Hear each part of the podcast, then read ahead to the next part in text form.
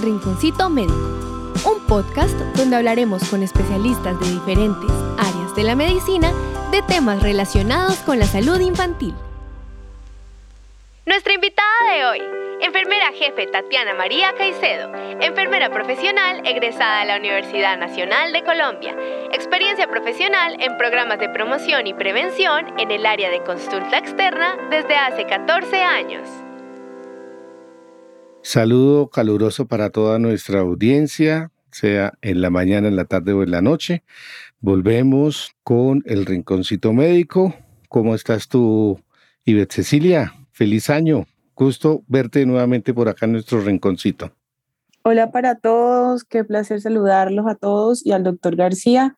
Y hoy le tenemos una invitada muy especial para hablar de un tema que nos concierne a nosotros como amantes de la salud infantil y también las mamás eh, que también son cuidadoras. Entonces, vamos a invitar aquí a la jefe Tatiana Caicedo, que vamos a hablar de un tema muy importante que es de la lactancia materna, desde su punto de vista y su experiencia. Bienvenida, jefe. Muchísimas gracias por aceptar nuestra invitación. Muy buenos días, buenas tardes y buenas noches a todas y a todos. Doctora Ivette Jiménez, doctor Rafael García, muy buenas noches. Encantada de estar en este conversatorio. No, es un gusto tenerte por acá, jefe. Y como dijo Ivette Cecilia, esto es un tema apasionante y es apasionante porque es fundamental para que los niños tengan una buena salud. Y eso lo estaremos hablando en el transcurso de este conversatorio, pero hay que recordar que el ser humano, para su sobrevida, después de la gestación, durante los nueve meses en que está en, en el vientre materno y al momento de salir, depende 100% de su cuidador, que en este caso es la madre. En general, los seres mamíferos, como somos nosotros, dependemos 100% de que nos den la alimentación y de que nos enseñen las primeras cosas después del el nacimiento. Razón por la cual la lactancia materna no es solamente el hecho de darle el alimento al niño, sino de darle una serie de, protecciones y de beneficios que nos da la leche materna. Y de eso es lo que vamos a hablar hoy con la jefe Tatiana. ¿Por qué este conversatorio? Porque Hace algunos años, cuando comenzó la revolución industrial, la lactancia materna dejó de ser tan importante porque comenzó a ser sustituida por las leches maternizadas. Sin embargo, de unos años atrás, los gobiernos, siguiendo direcciones de la OMS, volvieron a darle énfasis a la importancia de la leche materna, de la madre amamantando a su hijo. Y por esta razón traemos a la jefe que maneja el programa y ayuda en la educación de las madres para que hagan esto de una buena manera en una de las empresas de salud de nuestro país, Colombia. De nuevo, jefe, bien, gracias por aceptar la invitación y comenzamos. ¿Por qué es buena la leche materna, jefe? Cuéntenos a ver. Bueno, porque es buena la leche materna. En realidad contiene varios beneficios, tanto para la mamá como para el bebé podemos hablar de algunos beneficios para la mamita, contribuye a la salud y bienestar de las mamás. Es importante también tener presente que reduce el riesgo de cáncer de ovario y seno en las mujeres que lactan. Hay una estadística interesante, doctor, y es que el riesgo de cáncer de mama disminuye un 4.3 puntos porcentuales por cada 12 meses de lactancia. Entonces suena muy interesante contribuye a la recuperación del peso inicial de la madre. Entonces, las mamitas normalmente tienden a tener una ganancia de peso durante la gestación y obviamente cuando tienen a sus bebés y comienzan a lactar, eh, al momento de dar lactancia materna queman calorías y de esa manera pues reducen su peso. Los beneficios para el bebé, la leche materna fomenta el desarrollo social y cognitivo. Eh, los niños amamantados por periodos largos son más inteligentes que aquellos que reciben leche materna por periodos cortos o que simplemente no la reciben. También protege al niño de sufrir ciertas enfermedades muy comunes como la diarrea, la neumonía, el asma y ciertas alergias y también reduce el riesgo de enfermedades crónicas que ahora nos aquejan mucho, doctor, en la etapa de adulto y de vejez, como la obesidad, la obesidad, diabetes tipo 2 y además reduce el riesgo de desnutrición. Y por último, hay unos beneficios ambientales interesantes que en este momento y hablando de un tema muy álgido que es el cambio climático, tengamos presente que la leche materna no tiene costo, no requiere esterilización, no requiere empaques que contaminen el medio ambiente. son muchos los beneficios que nos aporta la leche materna, y no solamente para el bebé, sino para la madre. Y creo que eso que comentaste es muy importante, ¿no? Ayuda a disminuir la incidencia de cáncer de seno en la mujer y recordemos que el impacto del cáncer de seno en la mujer dentro de las probabilidades de enfermedades malignas es bastante alto en la población, en las mujeres que no han sido o que no han tenido el beneficio de poder tener a sus niños alimentándolos al seno materno. Y también el apego que crea la madre eh, dándole leche materna a su hijo, me parece que es bastante importante. Pero yo tengo una pregunta, jefe. Entonces, cuando ya la mamá está em, embarazada, digamos que nosotros tenemos de pronto audiencia de mujeres que están teniendo su primer bebé, están en su primer embarazo. Es necesario que para la lactancia materna uno como madre tenga que preparar los senos, tenga que hacer algo en específico para poder lactar o realmente cualquier madre puede lactar y es natural y no tengo que hacer nada durante la gestación. Eh, doctor Eved, una muy buena pregunta. En realidad los senos se preparan por sí solos para la lactancia a lo largo del embarazo. Normalmente hay algunos cambios importantes que es necesario que los conozcan las mamitas gestantes. Van a observar un aumento del tamaño de los senos, puede presentarse una ligera sensibilidad en esa área.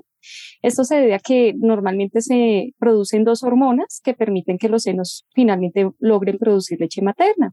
La progesterona, que es la que se encarga de incrementar el tamaño de unas bolsitas dentro de los senos que se llaman alvéolos y lóbulos.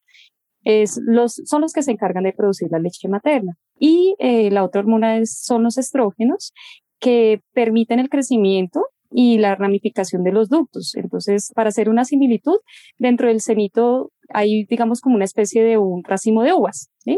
Entonces, los lóbulos son las uvas como tal y los ductos son como los palitos que unen las uvitas. Entonces, esas dos hormonas se encargan de que todo ese proceso, esa ramificación funcione de tal manera que pueda tanto producirse la leche como para la salida de la misma. Es común que, por ejemplo, otro de los cambios que se puede presentar en los senos es que la areola se torne un poco más oscura, que la areola, recordemos, es la zona que rodea el pezón, también puede aumentar su diámetro, eso es natural, pero sinceramente eh, no hay unas, digamos, una preparación previa mm, recomendada en el tema de, de, la gestación y preparar los cenitos. el baño diario con agua y jabón suave o neutro puede presentarse durante la gestación que la, la areola y el pezón se puedan tornar algo resecos, eh, se puedan eh, agrietar y por ende podemos de pronto utilizar algunos lubricantes específicos, entre ellos está la lanolina o cremas hidratantes. Pero en sí el momento donde comienza a trabajar el cenito, que es en el momento ya del posparto y la lactancia, ahí sí debemos tener, digamos, algunos eh, cuidados particulares y algunas recomendaciones que yo creo que eh, avanzando en el tema vamos a irlos eh, tratando. Con relación al pezón, antiguamente había una recomendación que daban las, las abuelas para preparar el seno, que era hacer como movimientos de estiramiento. Dentro de la, del mamilo mamario, el pezón es la punta, y era intentar jalar de arriba hacia abajo o lateralmente los lados del pezón para que el pezón saliera un poquito más, para que la punta fuera un poco mayor. Y algunas veces ellas le daban también orientaciones a las madres para que cuando el niño eh, comenzara a, a tomar el pezón no se, no se rompiera tan fácil, que crearan como si fuera un, un callo. Y ese callo lo hacían pasándose la toalla alrededor del pezón para que fuera cambiando un poquito la textura de la piel. Esas orientaciones las daban y en general funcionaban, sobre todo en las mujeres aquí hacemos el énfasis, las mujeres primigestantes, o sea, las del primer bebé, son las que más orientaciones requieren porque son las que más dificultades van a tener inicialmente. Recordemos que el recién nacido es el único bien preciado que, que todos adquirimos sin manual de instrucciones. Y si no tenemos manual de instrucciones, pues a veces no hacemos todo lo que se requiere. Y las orientaciones, por eso es la finalidad de este rinconcito médico, dar algunas orientaciones que permitan mejorar estos procesos. ¿Cuáles serían los pasos, jefe, para una lactancia exitosa? ¿Qué es lo que debemos recomendarle a estas madres que estábamos hablando en este momento?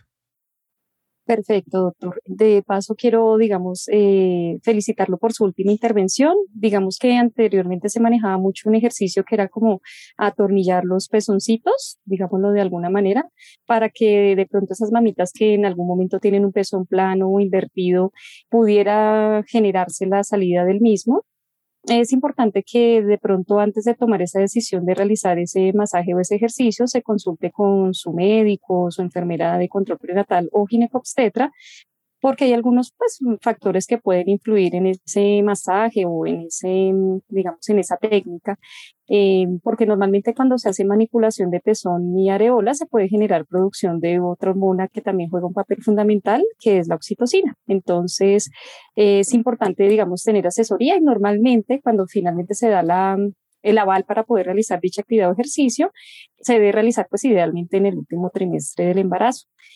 Y en cuanto a los pasos para una lactancia exitosa, en realidad son varios, son puntos claves y muy, muy, muy importantes, estratégicos. Uno de ellos es buscar una posición cómoda y relajada en un lugar calmado, un lugar confortable y que ojalá se esté en compañía de la familia, del papito del bebé. Hay muchísimas posiciones para la lactancia materna, eh, todas son enunciadas, enumeradas y y habladas, pero digamos que en términos generales la posición idónea es en la que se sienta más cómoda la mamita y en la que se sienta más cómodo el bebecito. También hay otro paso y es observar las primeras señales de hambre del bebé.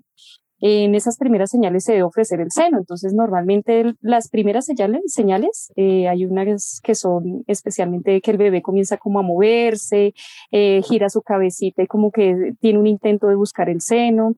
Y pues la idea es no llegar de pronto a, un, a una señal tardía, que es cuando hay llanto, que se chupan la mano y que están muy, muy, muy inquietos. La ubicación del bebé es importante. Cuando la mamita sostiene el bebé en sus brazos, eh, la ubicación es ombligo con ombligo, ¿sí? La barriguita del bebé unida a la barriguita de la mamá y debe estar el bebé frente al pecho hay que estimular la boca del bebé, idealmente con la puntica del pezón, porque eso va a permitir que el bebé tenga una apertura de la boca y de esa manera podamos introducir el pezón y la areola y pueda tener un buen agarre. Sostener el seno, la mamita de sostener el seno con la mano, se recomienda eh, sostenerlo en forma de C Digamos que la descripción es colocar el dedo pulgar por encima del seno y los otros cuatro dedos restantes por debajo. Sabemos que hay otro tipo de técnica de tomar el seno, le decimos como yo le denomino tijerita, que es entre el dedo índice y el dedo central, eh, tener el pezón y la areola. Sin embargo, es importante recordar que eh, puede ocluir o puede bloquear la salida de la leche materna. Entonces, si la mamita tiene predilección por ese tipo de agarre, es importante que esté soltando los deditos para no bloquear la salida de la leche. Amamantar al bebé iniciando con el seno con el que se terminó de amamantar. De esta manera se asegura que el bebé recibirá todos los nutrientes, entonces es importante que el bebé reciba leche materna de ambos senos. Y finalmente, ofrecer al bebé ambos senitos en cada alimentación, lo que nos va a garantizar que va a haber una producción de leche materna. A mayor succión de nuestro bebé, mayor producción. Esa sí es una ley que conocemos hoy en día y que funciona. Perfecto. Iba, iba a hacer un comentario con relación a, la manera de, de, que el niño tome el pezón, no solamente que cuando tome el pezón, sino cuáles son las maniobras que hacen para soltar el niño del pezón, porque llega un momento en que el niño forma literalmente una presión de vacío con el pezón. Y si se saca de manera brusca al niño, él termina soltando y comienza a generar, sobre todo en los primeros días, comienza a, generarle la ruptura o generarle grietas al pezón de la madre. ¿Cuál es la recomendación que ustedes dan para eh, retirar el niño del seno cuando se está alimentando? Correcto, doctor García. La recomendación es que cuando el bebé está, eh, pues, tiene un buen agarre, ¿cierto? Está agarrando bien el seno de la mamita. Lo que usted dice es de total razón. Se genera una presión que si uno retira al bebé eh, solamente, digamos, separándolo del seno, va a generar como una especie de jalón y eso puede también, digamos, tener como consecuencias, entre ellas grietas de pezones, dolor en el momento del retiro del seno.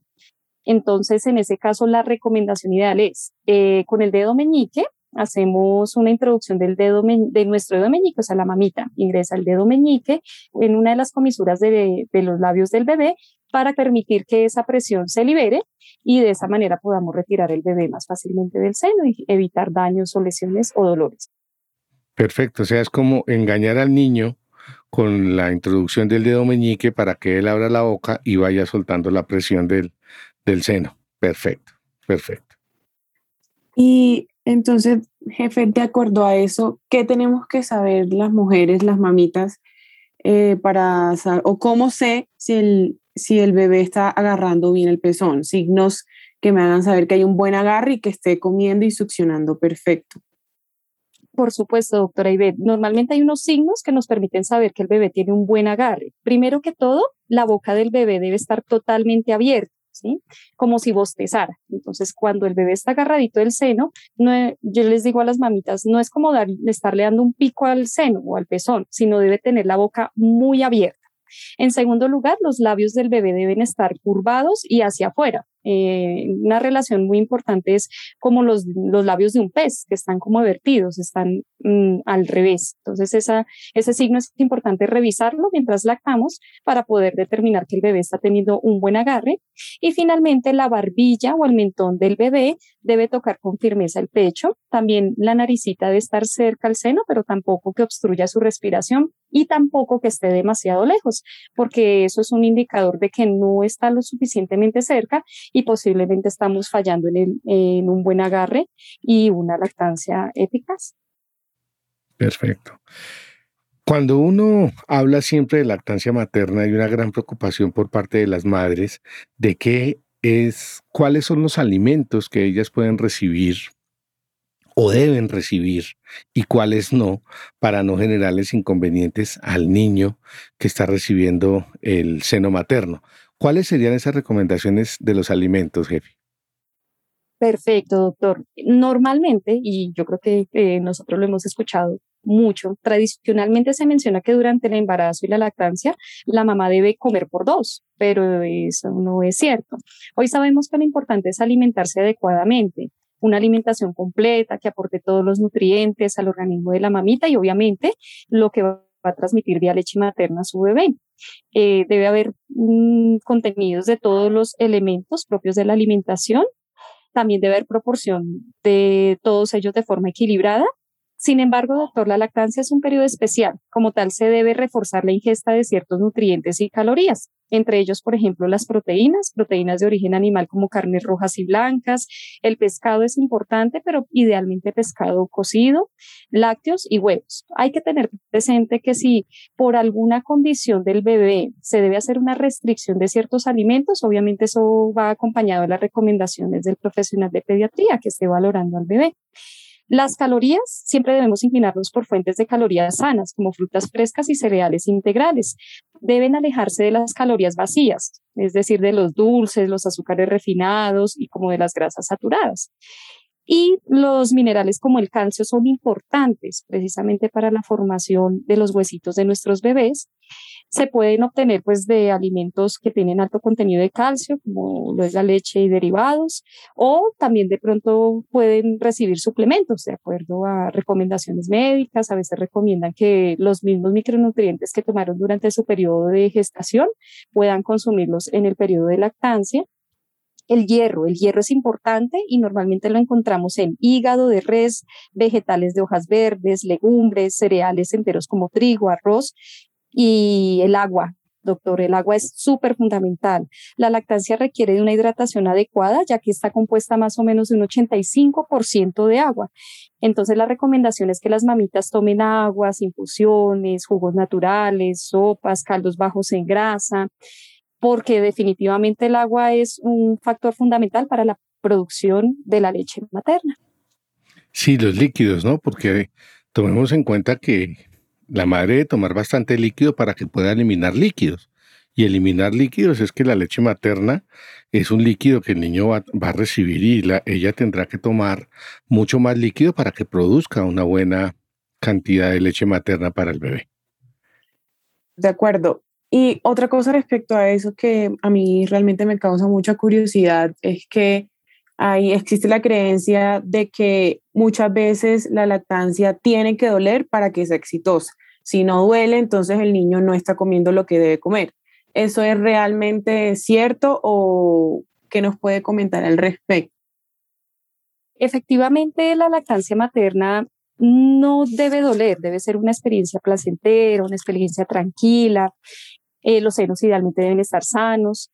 Más, sin embargo, es importante recordar que las dos primeras semanas, cuando tenemos a nuestro bebecito recién nacido, se van a presentar algunas condiciones difíciles, pero que son transitorias y que vamos a poder resolverlas.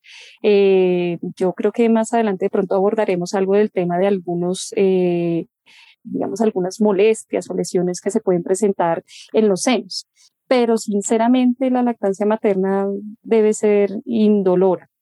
Sin embargo, la idea es verificar especialmente lo que es el agarre, la posición y la técnica de lactancia. Con esos tres factores fundamentales podemos disminuir en, en, lo más posible o evitar el dolor, porque la lactancia materna idealmente no debe generar dolor. Perfecto. Eh, jefe, retomando algo muy importante, pues dadas las condiciones actuales de nuestra sociedad, la gran mayoría, un gran número de madres trabajan y pues después de su licencia de maternidad, una de las mayores molestias o angustias, porque digamos, ese es el término, angustia de la madre, es dejar a su bebé de poderle brindar la leche materna. ¿Cómo se prepara un bebé y cómo se prepara el cuidador o la persona que está a cargo de ese bebé cuando la madre ya deja de estar al lado de él. ¿Cómo se comienza y cuáles son las recomendaciones que ustedes dan para que sigan recibiendo leche materna los nenes pese a que no tengan a su madre para amamantarlos? Muy buena pregunta, doctor. Es importante permitir un vínculo entre el cuidador o la cuidadora y el bebé permitiendo paulatinamente un acompañamiento de alimentación directa. Normalmente mi sugerencia o mi recomendación es como lo ideal, dos semanitas antes de que mami eh, ingrese a laborar, que la persona, la cuidadora o el cuidador, en esas dos semanas previas al trabajo, esté acompañando a la mamá inicialmente cuando ella lacta al bebé, unos días, luego que la mamita haga extracción de leche materna y el cuidador o la cuidadora inicie el proceso de alimentación para el bebé con la mamita acompañándolos. Luego, unos días posteriores, que la mamita se retire, por ejemplo, de la habitación o la sala donde se encuentra el bebé y la cuidadora o el cuidador, mientras lo alimenta. Y ya en los últimos días, que la mamita se retire del apartamento de la vivienda para que el bebé se dé cuenta y se percate que otra persona se va a encargar de su alimentación, de su cuidado, pero que es algo transicional, que no va a ser permanente, que la mamá no lo va a abandonar. Eh, normalmente hay algo que se llama huelga de lactancia, doctor, está muy documentada y es que es cuando no se hace una preparación previa de que el bebé va a tener un acompañamiento diferente a la mamá, el bebé hace huelga, el bebé se, se revela. Y entonces eh, es muy difícil el proceso de alimentación, llaman a la mamá al trabajo y le dicen, mamá, el bebé no quiere recibir alimentación, la mamá después de un periodo de licencia extensa, pedir permiso para poder atender a su bebé no es fácil.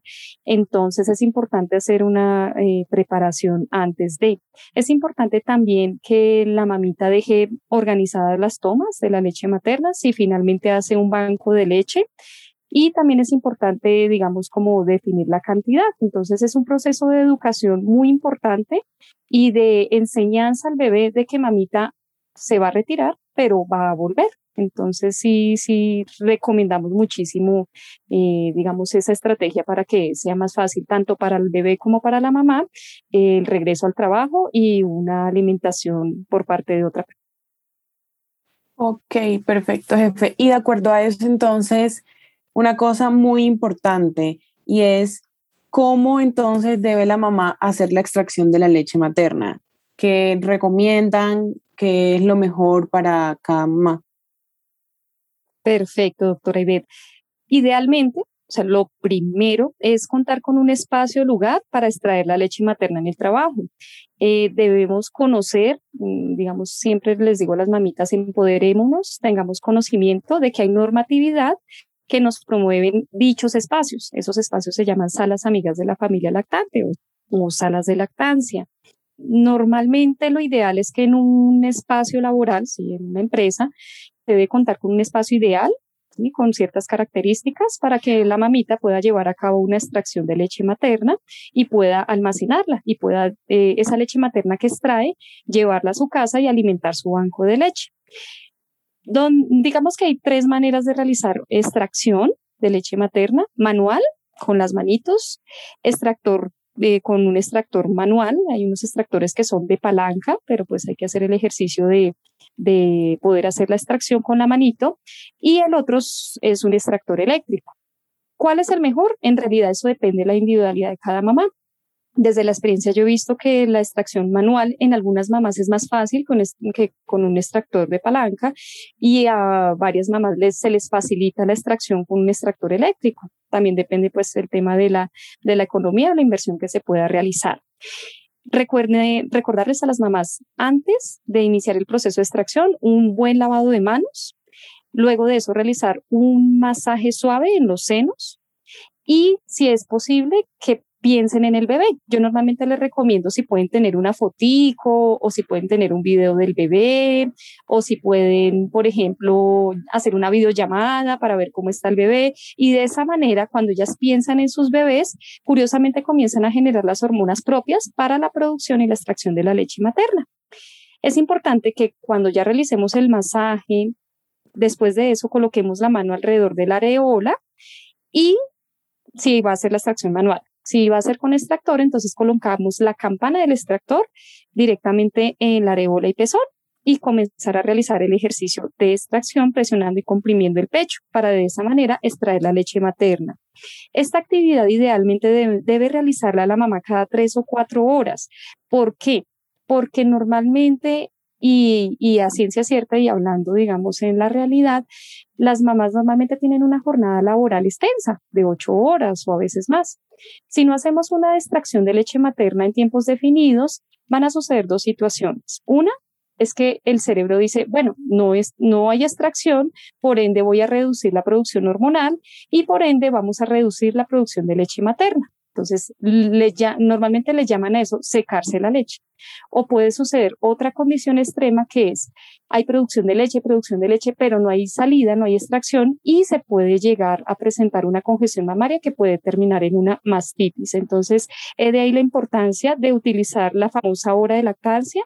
Si las mamás tienen disponibilidad para poder extraer la leche materna en su jornada laboral libremente, sin ningún inconveniente, la hora de lactancia pueden utilizarla saliendo una hora más temprano, llegando una hora más tarde, pero si su jornada laboral no lo permite, en realidad la hora de lactancia se debe usar, por ejemplo, dividiéndola en dos o tres periodos en la jornada laboral para que de esa manera garanticemos que, por ejemplo, si ingresa a las 8 de la mañana, a las 11 de la mañana tengamos 20 minutos de esa hora de lactancia para poder extraer leche materna, luego a la 1 de la tarde después de haber almorzado y terminando la jornada laboral otros 20 minutos mientras nos dirigimos a la casa nuevamente.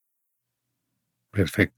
Y bueno, ya sabemos cómo hacer la extracción, ya sea manual o con algún, alguna ayuda tecnológica. Pero, ¿cómo conservamos la leche? ¿Cómo se mantiene esa leche materna para que este bebé sea alimentado adecuadamente? Perfecto, doctor. El almacenamiento de la leche materna debe ser en bolsas, bolsas de lactancia. No se recomiendan bolsas Ziploc porque las bolsas Ziploc son porosas y eh, si las vamos a conservar en refrigerador o en congelador, normalmente nuestras neveras siempre están acompañadas de otros alimentos, entonces puede verse vinculada la combinación de partículas de la leche materna con otros alimentos. Entonces, bolsas, de Ziploc no aconsejamos, se aconsejan unas bolsas especiales que venden, que son de lactancia, y esas las venden en muchos lugares, eh, Locatel, eh, Pepe Ganga, Baby Ganga, en fin. Frascos plásticos podemos utilizar con tapa plástica, pero eh, el plástico debe tener una particularidad y debe ser un plástico de polipropileno, es decir, debe ser libre de bisfenol A como tenemos conocimiento, hay muchos plásticos, demasiados plásticos, pero no todos son recomendables para conservar o mantener alimentos y en especial la leche materna.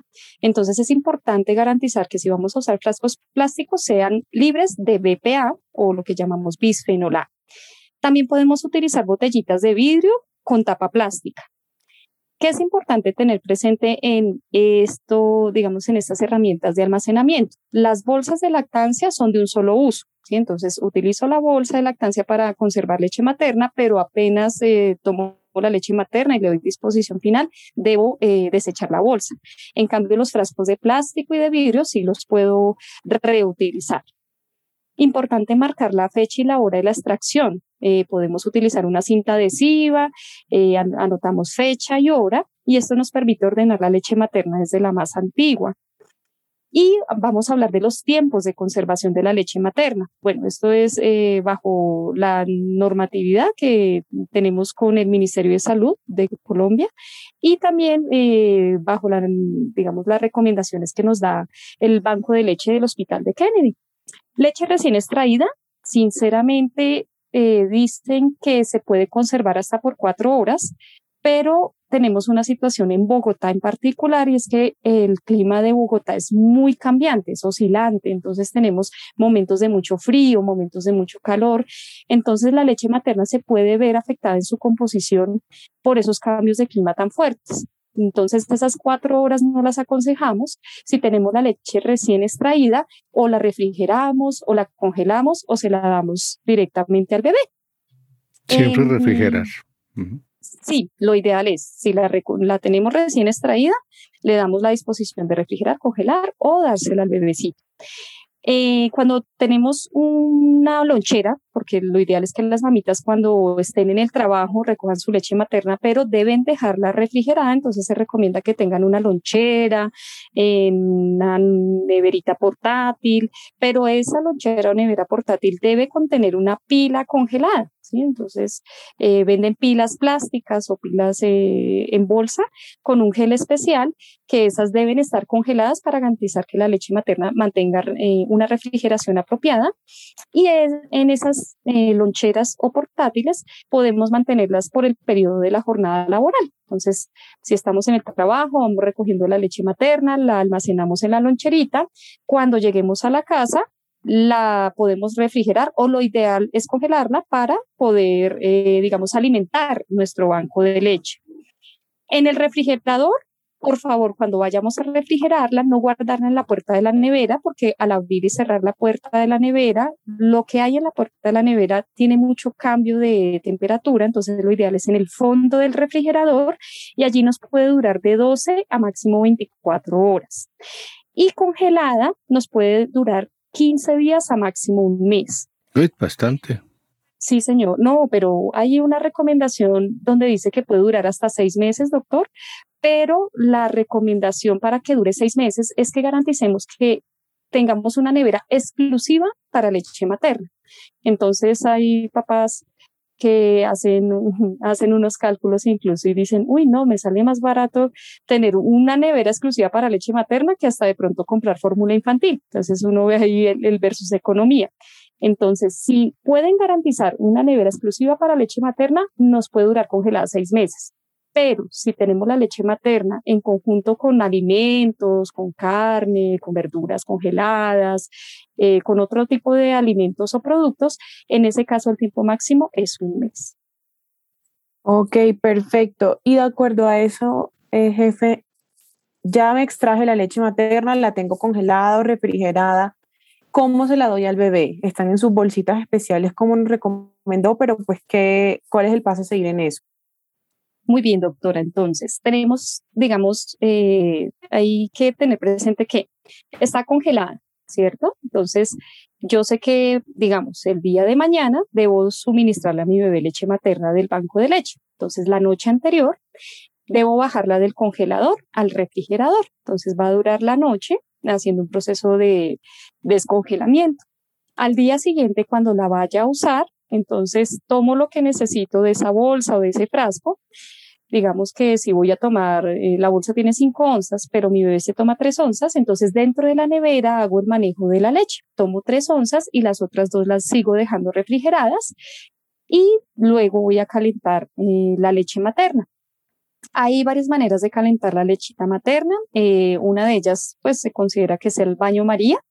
Es importante que cuando se realice el calentamiento baño María, el frasco que contiene la leche materna no toque la cola de la olla, porque cuando está el agua caliente, ¿cierto? Entonces ponemos una olla con agua a hervir, cuando hierve apagamos y ahí es el momento en que yo puedo utilizar el agua para poder calentar la leche materna que voy a brindar a mi bebé. No debo permitir que ese frasco toque la cola de la olla porque la cola de la olla está muy caliente y puedo quemar al bebé. Es por eso. Otra manera de calentar la leche materna es colocando el frasquito en el pecho ¿sí? de la persona, ahí con el calor corporal podemos eh, tibiarla o con las manitos vamos eh, suavemente tomando el frasco y con las palmas de las manos vamos eh, calentándola con las manitos. No se recomienda calentamiento en horno microondas porque también recordemos que los líquidos no quedan muy uniformes en el tema de la temperatura y también podríamos o quemar al bebé o dar una leche materna muy fría. Esa es la manera de podérsela brindar al bebecito a una temperatura ideal. Queda claro eso. Y una pregunta que es siempre de bastante relevancia y es dado porque algunos aquí en Colombia se utilizan términos que dicen ni, ni, ni tanto que queme al santo, ni tanto que no lo alumbre. Entonces, ¿cuánto es el tiempo recomendado de la lactancia materna? Bueno, doctor, según Organización Mundial de la Salud y UNICEF, la recomendación de lactancia materna exclusiva, solamente leche materna, se recomienda sus seis primeros meses de vida. Después de los seis meses se inicia la alimentación complementaria, es decir, la inclusión de otros alimentos diferentes a la leche materna. Y de esa manera vamos a complementar esa alimentación con leche materna, idealmente hasta los dos años, e incluso ya se están evaluando los beneficios de la lactancia materna posterior a los dos años. Esa es la recomendación internacional. Perfecto. Hay, hay una cuestión, hablábamos al principio de la preparación del seno y todas estas cosas para la lactancia. Ahora, valdría la pena tocar el tema de cómo se manejan estas complicaciones. Hay algunas complicaciones que son bastante frecuentes. Eh, Ivette, tú habías comentado algo con relación a eso. ¿Tienes la primera pregunta? Sí, eh, la primera que habíamos comentado es los pezones agrietados. ¿Cuál es el manejo que está recomendado para esto y que es importante como que las mamás, especialmente las primigestantes, puedan entender sobre esto porque muchas veces estas molestias que son transitorias hacen que las mamás desistan de la lactancia materna y la suspendan. Entonces, ¿cómo que podemos decirles para que eh, lo manejen y pues no suspendan la lactancia? Claro, doctora Ivette, normalmente los pezones agrietados pueden resultar dolorosos, se presenta a veces un leve sangrado, pero normalmente la recomendación a las mamitas es que no hay que asustarse. Se debe revisar primero el agarre del bebé al pezón y areola y la posición de lactancia correcta. Entonces sí es importante verificar esos dos aspectos. Normalmente podemos recomendar también aplicar algunas gotas de leche materna sobre la zona y dejar secar con los senos al aire. La leche materna suele ser un muy buen cicatrizante. Incluso muchas abuelitas también recomiendan que la misma leche materna se pueda aplicar en la colita del bebé para eh, ayudarlos en los temas de pronto de dermatitis o irritaciones en el área del pañal. Si están muy maltratados, se podrían utilizar pezoneras o protectores de pezón, que son como unos elementos en silicona que generan una barrera para que el bebé no genere de pronto tantas molestias en el momento de, la copla y de la lactancia materna. Y finalmente, también podemos utilizar productos, eh, uno de ellos y muy común es la lanolina, y se puede aplicar en el pezón y la areola después de haber lactado al bebé. El beneficio de la lanolina es que cuando yo voy a nuevamente a relactar, no debo retirar el producto, lo puedo mantener ahí para que el bebé pueda lactar sin inconveniente. No, claro, pero la recomendación sin duda ninguna es que hay que insistir, persistir y nunca desistir de darle lactancia materna al niño. ¿Qué complicación se hace, jefe, o cómo se puede manejar cuando los senos están muy congestionados o están inflamados? Ok, doctor. Normalmente los senos congestivos o inflamados es porque están llenos de leche materna, son senos que están que generan dolor y están calientes al tacto. Lo mejor es lactar al bebé. O sea, si el bebé tiene hambrecita y es un buen succionador, el succionador natural, poder colocar al bebé al seno. Si en definitiva de pronto el bebé está lleno, podemos extraer la leche materna, como lo habíamos hablado previamente, con extracción manual o con un extractor eh, eléctrico de palanca. También es importante ayudar con el tema del dolor. Entonces, muchas mamás dicen, no, yo prefiero como el tema del frío para poder aminorar el dolor. Entonces, podemos colocar unas toallas o compresas de agua frías. Hay una recomendación también de las abuelitas y que lo he visto mucho en las mamás y me han dicho que les funciona y es, por ejemplo, conseguirse un repollo, guardarlo en el refrigerador, luego lo sacamos del refrigerador, le retiramos las primeras hojas eh, arrancamos algunas hojas y las extendemos en la mano y las colocamos directamente en el seno, pero no en el pezón y la areola, porque si no le da un sabor curioso al pezón cuando el bebé vaya nuevamente a lactar. Y eso ayuda mucho, reduce mucho el dolor y el malestar. Eh, también podemos, por ejemplo, coger una bolsa de verdura congelada, puede ser de arvejas o de verdura congelada, en una toalla pequeña y usarla como una compresa fría. Hay mamás que dicen, no, yo prefiero el calor, entonces pueden bañarse. Idealmente, de pronto, el baño de agüita tibia o caliente, mejor sobre la espalda, que eso ayuda eh, muchísimo al tema de la congestión mamaria. Y otra que es de las más complicadas muchas veces, que más asusta a todos, es la mastitis. Eh, ¿Qué hacemos? Eh, ¿Cómo la podemos manejar en casa? Y cuando ya definitivamente sea necesario ir urgencias o pues qué les podemos decir a las mamás sobre esto. Perfecto, doctora. La mastitis se observa una zona caliente, enrojecida y probablemente sensible al contacto o al tacto en uno de los senos. Normalmente es más común que se presente en un senito, muy pocas veces se presenta en ambos senitos. Eh, puede estar acompañado de fiebre, de escalofríos y malestar general en la mamá. Normalmente ya cuando hay una mastitis en curso, lo recomendable es acudir al médico. Hay que determinar si es necesario iniciar antibiótico, pero por el momento, mientras se presenta esa condición, esas características, hay que vaciar el pecho y descansar mucho. la aplicación de frío es eh, fundamental para ayudar a esa molestia, como ya habían dado algunas recomendaciones muy similares al de la congestión mamaria. Hay un masaje especial que recomienda una asesora de la Liga de Leche Materna y es hacer un masaje eh, que se llama masaje de bolsa de canicas. Entonces consiste en sujetar el pecho con las manos, entonces entrelazamos un poquito los dedos.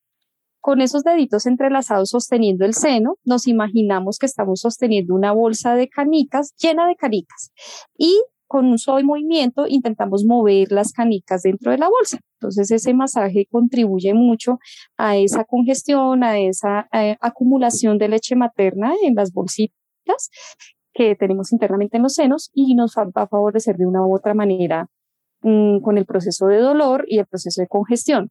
Pero en cuanto se presenten los signos de mastitis, siempre lo recomendable es consultar eh, inmediatamente a un médico. Ah, eso es claro, porque ya ahí estamos frente a un proceso infeccioso que puede generarle abscesos o problemas mucho mayores a la madre. Pues bueno, esto ha sido un tema bastante interesante. Jefe, quisiéramos, siempre acostumbramos al final de nuestro conversatorio, y ya estamos a, a puertas de terminar, unas recomendaciones que hacen nuestros invitados con relación al tema. ¿Cuáles serían las recomendaciones de cierre que usted daría para nuestra gran audiencia con relación a la lactancia materna? Correcto, doctor. Siempre les he compartido esta frase célebre a las mamitas que están en ese proceso de lactancia, que tienen algunas dificultades, inquietudes, miedos, porque definitivamente la lactancia materna es algo que uno no nace aprendido. Y a pesar de que se vea algo natural y fácil, siempre van a haber algunas situaciones donde eh, se van a generar unos retos importantes en ese proceso. Y la frase célebre, doctor, es sí se puede. Yo siempre les he dicho, no desfallezcan, perseveren. La lactancia materna es un arte total. Es una aventura maravillosa, está llena de descubrimientos, de alegrías, a veces puede estar acompañado de tristezas, pero de una u otra manera nos va a permitir encontrar el camino perfecto para el hermoso vínculo que normalmente se genera entre la mamita y el bebé. Siempre les he dicho, lean, pregunten, instruyanse, el conocimiento es poder. Entonces tenemos muchas, digamos, muchas herramientas para el apoyo de, la lactancia materna, asesoras en lactancia, cursos de lactancia, páginas oficiales en Internet, contamos con Liga de Leche Materna de Colombia. Entonces tenemos varias herramientas y posibilidades de lograr eh, que este proceso sea, que sea idóneo, que sea eh, exitoso Pueda que en algunos momentos no logremos siempre lo que queramos, pero al menos yo les digo, lo intentamos y eso nos genera gran satisfacción como mamás. Esa es como mi recomendación de cierre, doctores, el día de hoy. Pues muchas gracias, jefe, porque a la audiencia tiene que tomar en cuenta que la leche materna le genera al niño ayuda en su desarrollo neuro, neurológico por una serie de constituyentes de la leche que ayudan a la madurez de su sistema nervioso central, le pasa los anticuerpos, genera la relación madre e hijo que es fundamental y por último, de grado de importancia, lo nutre. Es decir, que la leche materna es fundamental para todos nosotros y por eso tenemos que promover. Agradecer inmensamente la participación de la jefe Tatiana María y creo y ver, como lo hacemos con muchos de nuestros, de nuestros invitados, plantear otros temas interesantes que tengamos con la jefe, ¿cierto? Sí, completamente de acuerdo, jefe. Muchísimas gracias. Y pues esperamos que esto sea de ayuda para todas las mamás, especialmente las que son primerizas, para que tengan una orientación y puedan resolver sus dudas por estos medios que son realmente muy, muy buenos y útiles. Y pues con la jefe sí tenemos muchos temas más pendientes. Esperamos que nos reciba y que volvamos a encontrarnos por acá en nuestro rinconcito médico. Muchísimas gracias por aceptar nuestra invitación. Bueno, y recordarles que por favor sigan nuestras redes en Facebook, en Instagram y cualquier recomendación para algún tema que les parezca interesante, estamos abiertos para poderlos eh, cubrir y agradecer, obviamente, a Isabela, quien nos hace toda la parte de la edición de este programa para que les llegue con una calidad óptima a todos nuestros oyentes. Un resto de día maravilloso para todos. De nuevo, mil gracias, jefe. Y Beth, una linda noche y nos veremos nuevamente en este nuestro rinconcito médico en la siguiente semana. Un abrazo para todos. Feliz noche. Hasta luego. Muchas gracias por escucharnos. Gracias por hacer parte de este rinconcito médico. No olvides suscribirte y compartir para que esta comunidad siga creciendo y sigamos aprendiendo de salud infantil.